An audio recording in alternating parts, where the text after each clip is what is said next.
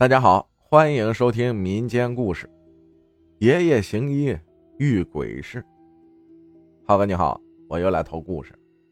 今天讲的是我爷爷的事我爷爷是我们村的赤脚医生，从二十几岁的时候就开始行医，到现在一直在做乡村医生。这就使得他遇到过很多灵异的事情。第一个，有一次他大晚上的被村里人叫去给家人看病。那家人离我们家还是挺远的，恰好那天没有月光，路上是特别的黑。以前村子里啊都没有路灯。我爷爷说，他当时给那家人看完病，已经是夜里十一二点了，具体时间他也没注意，就觉得时间已经很晚了。回我家的路上要经过一个庙，他自己也经常走夜路，所以不害怕。这天他就跟平常一样准备回家，走到那个庙跟前的时候，突然怎么的一下子眼睛看不见了。爷爷描述，他当时拿的手电筒怎么照都看不见路，索性呢就把手电筒装兜里收起来了。他心里也没害怕，就根据平时走的记忆，准备靠着路的里边，慢慢的摸着往回走。感觉走了好久好久，爷爷突然回过神来了，猛地就看到了我家大门口的灯，瞬间眼前一下子就能看到路了。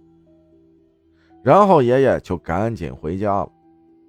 回去之后。才发现自己穿的衣服，不知道什么时候都被汗水浸透了。爷爷就给奶奶说：“今晚走到那庙门口，估计是被鬼遮眼了，啥都看不见了。幸好这家伙没把我怎么样。”第二天呢，爷爷确实也好好的，身体也没有什么不适。我们这儿有句俗话是这样说的。宁从坟边睡，不从庙里住。从庙边上走都能有事儿，看起来还是有点玄乎的。第二个故事也是爷爷晚上给村里人看病发生的。这次他走到我们村里人共用的井边发生的事儿。具体来说啊，那是口泉。那口泉很邪门。村里人都说在那儿遇到过很多的灵异事儿，这个下次给大家说。这回我爷爷啊是和鬼撞上了，就我们人跟人有时候互相让路没让开，结果撞一起的那种。爷爷说，只觉得眼前跟起火一样，非常的亮，耳朵嗡嗡的，就耳鸣的那种感觉。接着就是一声撕心裂肺的鬼叫声，由近及远的。传开了，那个声音形容不上来，跟人喊的声音啊也非常的不一样。这要是胆小的人呐，魂儿肯定早吓没了。爷爷在原地镇定了一下，嘴里骂了几句，也就回家了。第二天也没啥事估计鬼也怕我爷爷吧，因为我爷爷是学医的，人家说医的尽头是玄学。会医的人，好像都会点这掐掐算算的本事，所以每次见鬼了，对我爷爷也没啥影响。故事啊也没多恐怖，就感觉很有趣。今天就先分享两个吧，其他的后面再给大家说。就有劳浩哥念给大家听了，说的有点啰嗦，大家见谅。听到这个故事呢，我想起来了一个发生在我们这边的事儿。我们村的村医的爷爷也是村医。话说那会儿应该就是清末民初的时候，半夜的时候啊，有人敲门，说请他去给家里人看病。这家人在哪儿呢？在我们村的西边，但我们村的西边上是一片河滩地。说白了就是荒地，在河滩里。那个时候啊，没人开垦。